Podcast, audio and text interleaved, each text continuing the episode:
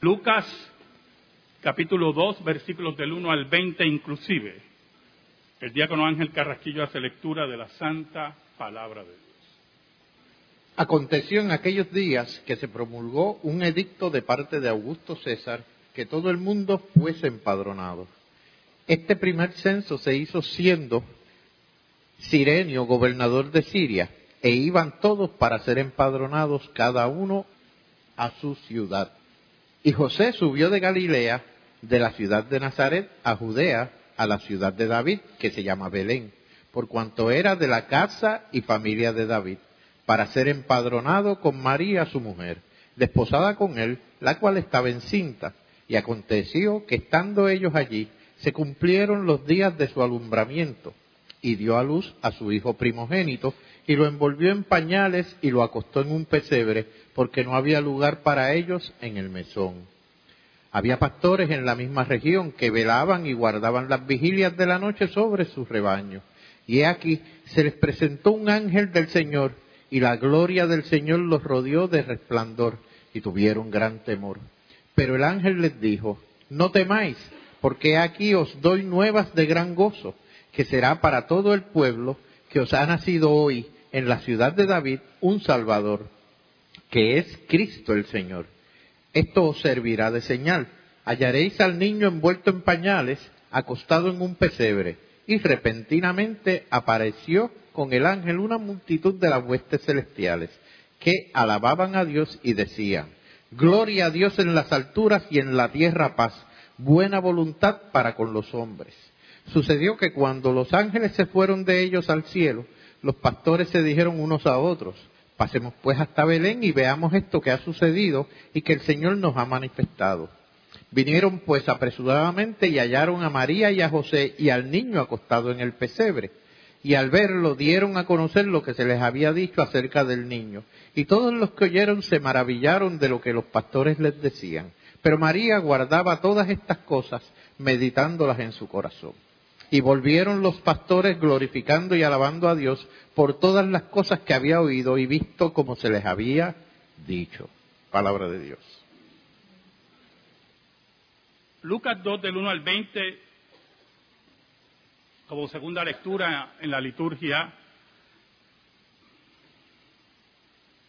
nos habla de los eventos que todos conocemos,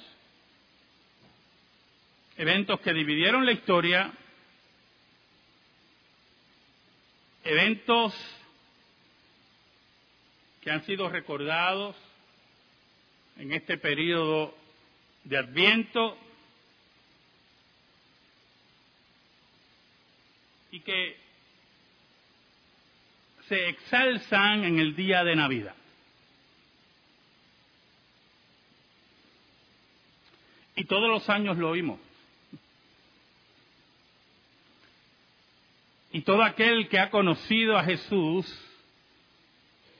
o como dice el apóstol Pablo, cuando se corrige en Gálatas, cuando dice, hemos conocido a Dios, o mejor dicho, Dios nos conoció a nosotros.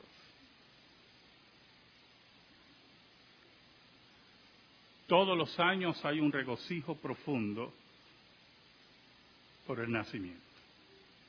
Ahora, ¿Por qué hay un énfasis en la familia? En la fiesta de Navidad. ¿Por qué hablamos de la familia, del compartir? ¿Por qué hablamos de los eventos misteriosos? De que Dios está en un óvulo fecundado de María por el poder del Espíritu Santo y que experimenta los procesos normales de crecimiento de todo ser humano. ¿Por qué? Oramos.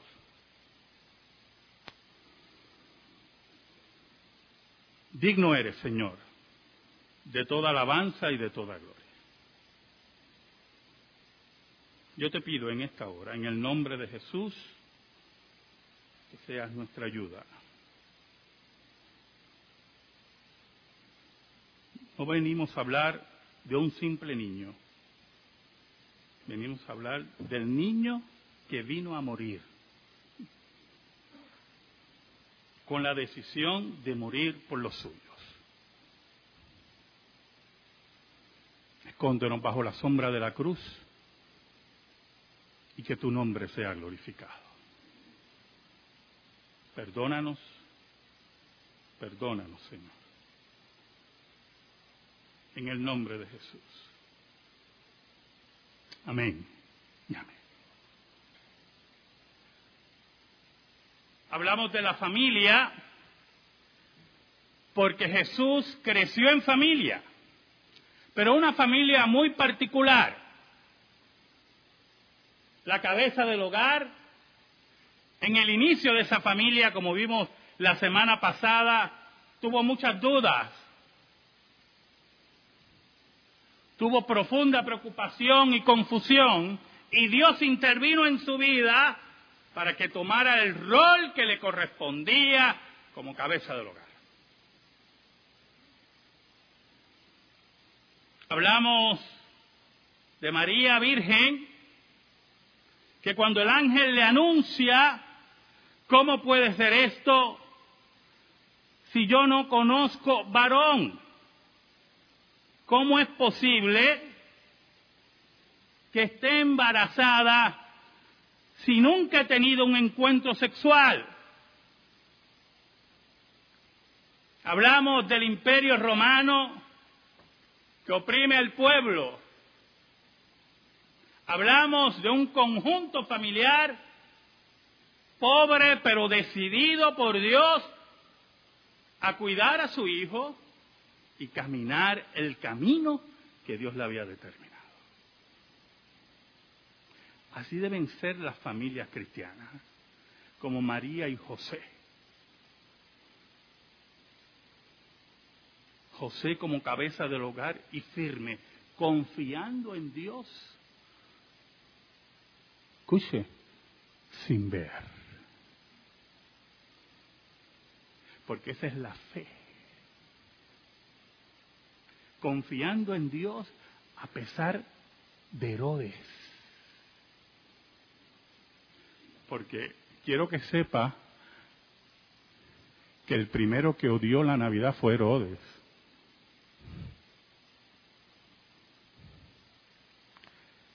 Confiando en Dios, aunque fueran expatriados en Egipto, como refugiados, huyendo de aquellos que odiaban a Jesús. Familia firme, fuerte, unida, sin miedo, confiando en su Dios. Por eso hablamos de la familia en Navidad. Esa unión familiar que tanto se pregona en Navidad se basa en la familia de Jesús. En el modelo de familia de Jesús que cumple los parámetros que Dios ha determinado para la familia.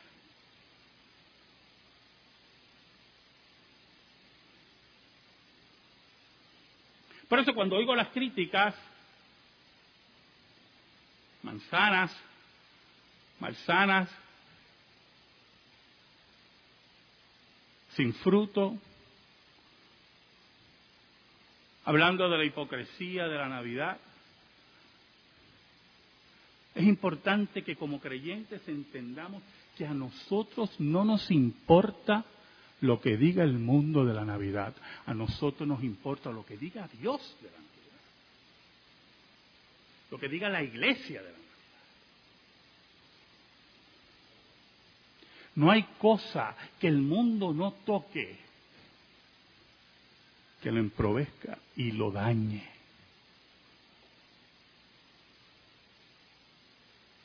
No hay cosa que el mundo no toque que lo convierta en una fruta podrida.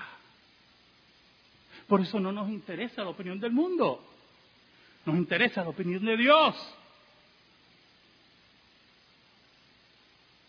Pero hay otros que esconden su fe herética. Y son muy buenos en eso, ¿yo? Muy buenos en esconder su fe herética. Esta semana oía a un pastor en la radio y decía, más allá de los eventos, qué interesante, más allá de los eventos, es que escogen las palabras que suenan tan académicas y tan bonitas. Pero como a mí se me cayeron los dientes de leche hace tiempo, ¿verdad? Dice, más allá de los eventos que haya nacido una virgen o que unos magos lo hayan visitado, hay que ver que Dios se revela a una familia pobre, a unos pastores pobres. Y sigue con el discurso de la pobreza. Y el que lo entrevistaba, que sabe de Biblia, lo que yo sé de física nuclear, se alegra tanto. Y yo guiando y lo oía, y yo qué hipócrita.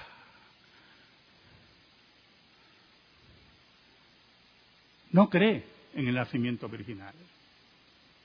No cree en los eventos históricos de Navidad. No cree en la visita de los magos. No cree nada. Él está interesado en su cheque los 15 y los 30.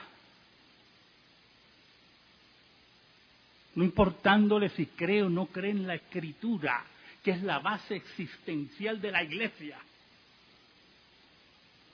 Y lo oía decir, oiga, pero tan bonito sonaba. Y yo, qué mentiroso. Porque nosotros tenemos que entender que si la Navidad no es histórica, a nosotros no nos importa su enseñanza. Porque la base de la enseñanza bíblica de la Navidad, la base es que es histórico. Dios irrumpió en la historia. Esa irrupción de Dios tiene un profundo misterio. John Murray, el teólogo de Westminster,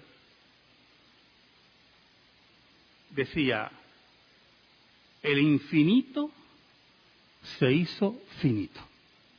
Uf. El eterno o lo eterno, lo que es más allá del tiempo, irrumpe en el tiempo y vino a estar sujeto a sus condiciones.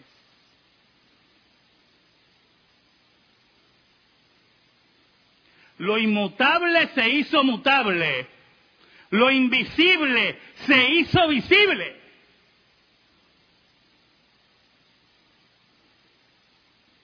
Oh, hermano, el creador, dice John Murray, se hizo criatura.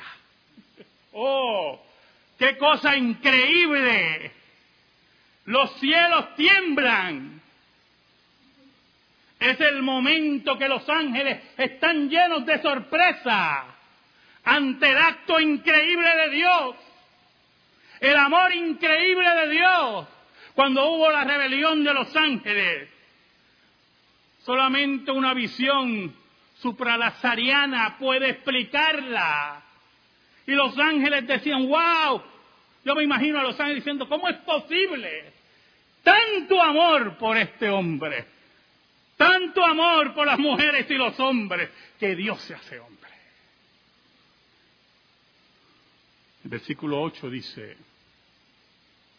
había pastores en la misma región que velaban y guardaban las vigilias de la noche sobre su rebaño. Y aquí se les presentó un ángel del Señor y la gloria del Señor los rodeó de resplandor y tuvieron gran temor.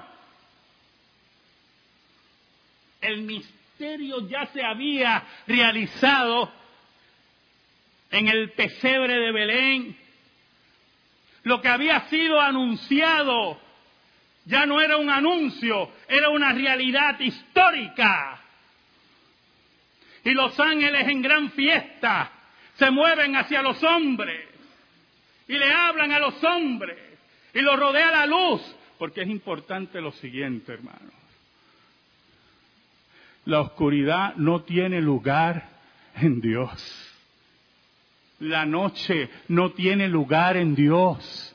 Por eso, cuando venga ese momento tremendo, que la eternidad irrumpa, finalmente la Biblia dice que la noche no será más. Y allí en medio de las vigilias, en sus conversaciones o en su sueño, aparecen los ángeles. Y los rodean de gran resplandor. Y dice que tuvieron gran temor. Reina Valera no recoge, ¿verdad? Como le he dicho anteriormente sobre este versículo. Era pavor lo que tenía. Estaban aterrados. Bueno, la verdad que si se aparece un ángel, yo creo que si no salgo corriendo porque siempre vivo encerrado. Y lo que tardo en abrir el, el candado, pues, gran temor. Siempre cuando tenemos miedo, porque todos tenemos miedo en algún momento en la vida, unos más que otros, cuando tenemos miedo los verdaderos creyentes, tenemos que recordar las palabras de Jesús siempre. No tengan miedo. No tengan miedo. Los ángeles le dicen el versículo 10, pero el ángel le dijo, no temáis, porque aquí os doy nuevas de gran gozo que será para todo el pueblo. No teman, porque tengo una buena noticia. No le teman a la luz, no le teman a la sorpresa, no le tengan miedo al evento que no es común. No tengan miedo, porque yo vengo con una nueva noticia, una buena noticia.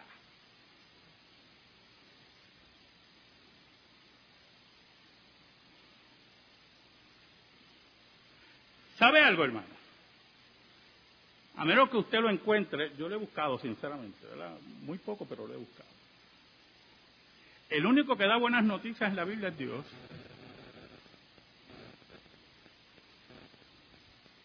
Porque la maldad del hombre es tal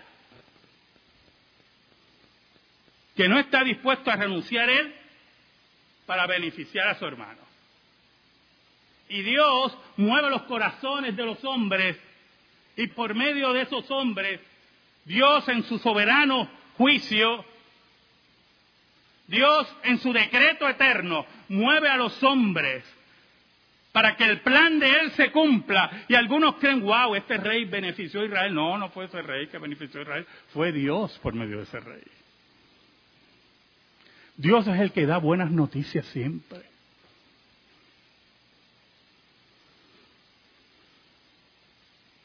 Y usted dirá, pastor, pero hay malas noticias en la Biblia que Dios da. He visto dos categorías a los cuales Dios le da malas noticias. Número uno, a los impíos. Por ahí empieza.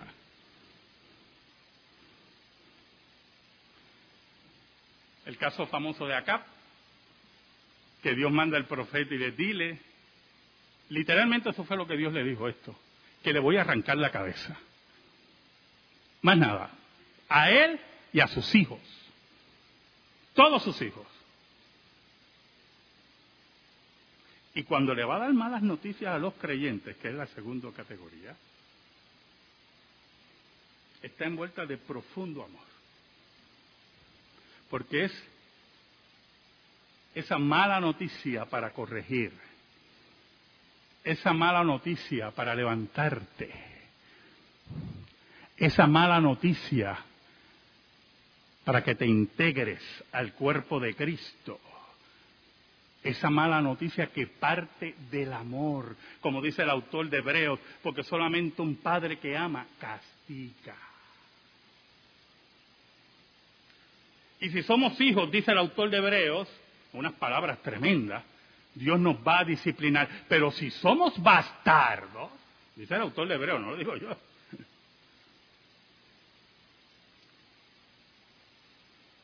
A nadie le importa. Por eso usted siempre debe meditar que si conoce a alguien que sale del cuerpo de Cristo y le va bien y sigue yéndole muy bien y la persona en su conciencia está bien o aparentemente bien, aparentemente es un bastardo. No pertenece aquí. No pertenece al cuerpo de Cristo.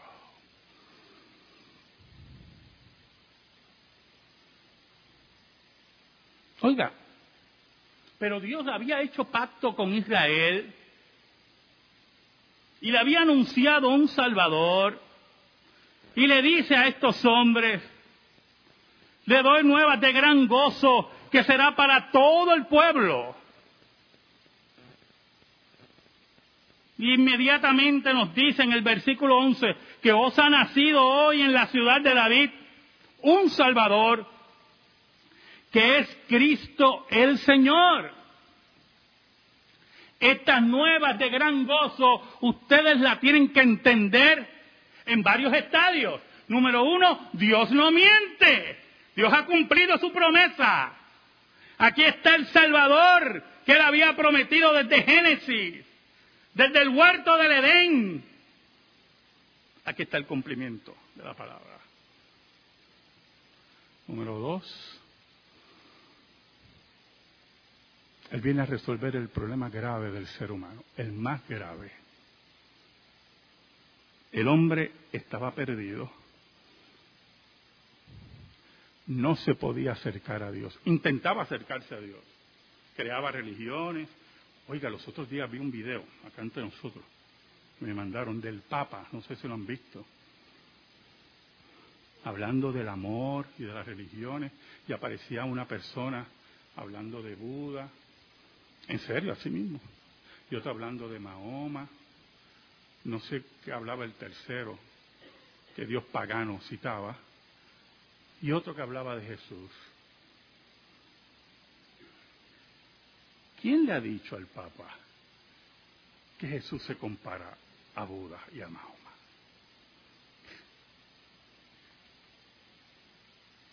¿Quién le ha dicho al Papa que la luz de Dios se compara a una linterna.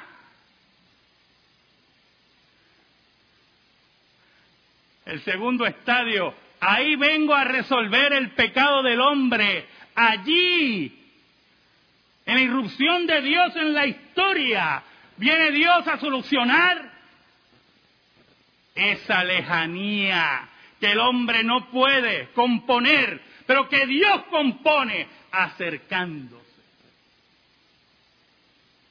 Ahora, el versículo 12 es interesante porque es la importancia que tengamos la fe de un niño. Versículo 12 dice, esto servirá de señal, hallaréis el niño envuelto en pañales, acostado en un pesebre. Yo no sé si usted entiende la dimensión de eso. Los ángeles le están diciendo a estos pastores, Dios se ha hecho hombre, Dios viene a solucionar el problema del pecado. ¿Y dónde está Dios? Ah, está allí un pesebre allí, empobrecido, porque no lo dejaron entrar. Rodeado de una familia, pobres también. Está envuelto en pañales,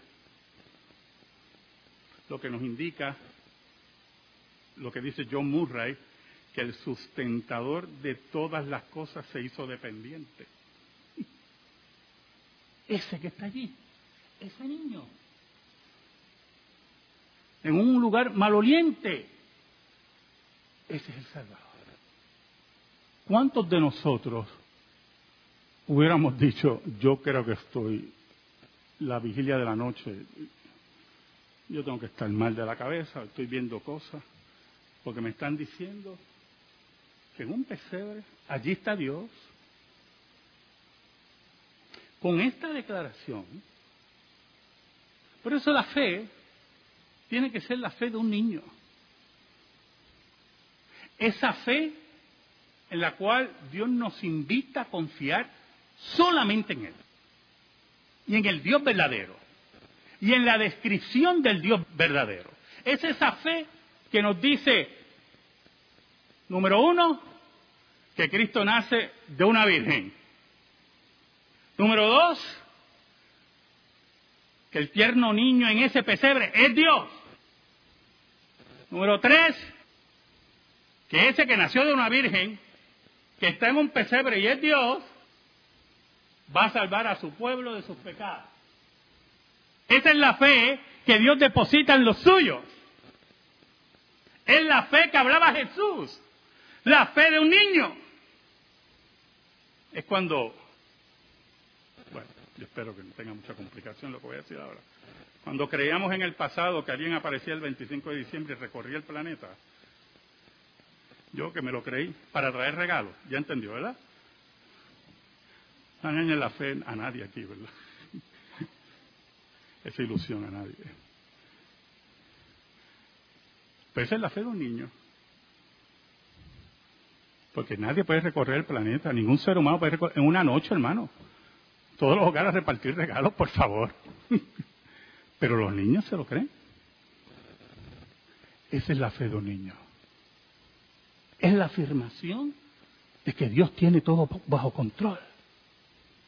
Oiga, y cuando el ángel hace esa afirmación, dice el versículo 13, y repentinamente apareció con el ángel una multitud de las huestes celestiales que alababan a Dios y decían, todo el cielo se iluminó, Dios está en la tierra y decían, gloria a Dios en las alturas y en la tierra paz, buena voluntad para con los hombres. Y esa es la traducción más correcta. La buena voluntad viene de Dios, no de los hombres. Dios es el que se acerca, el que se dobla, como dice el salmista, para mirar a la tierra.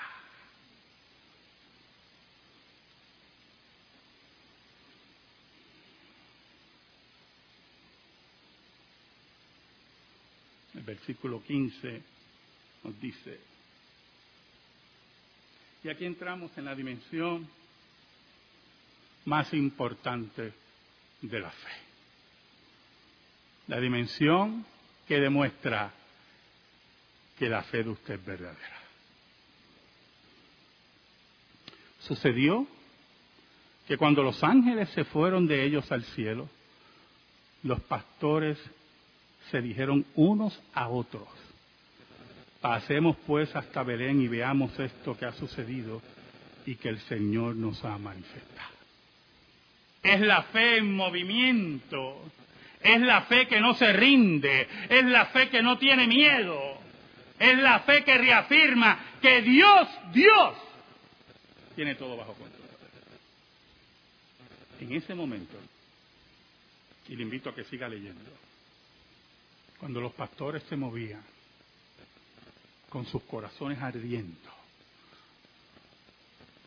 En ese momento, que ese pequeño evento que hoy celebramos a nivel mundial,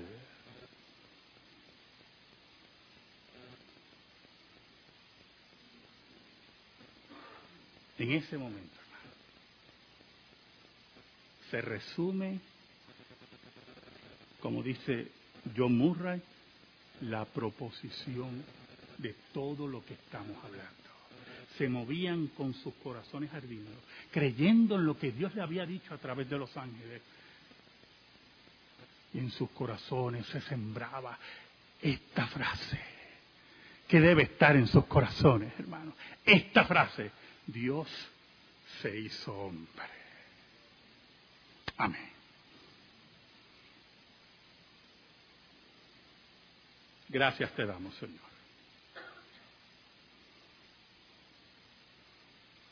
Oh Señor, gracias por lo que ocurre en los corazones de los tuyos.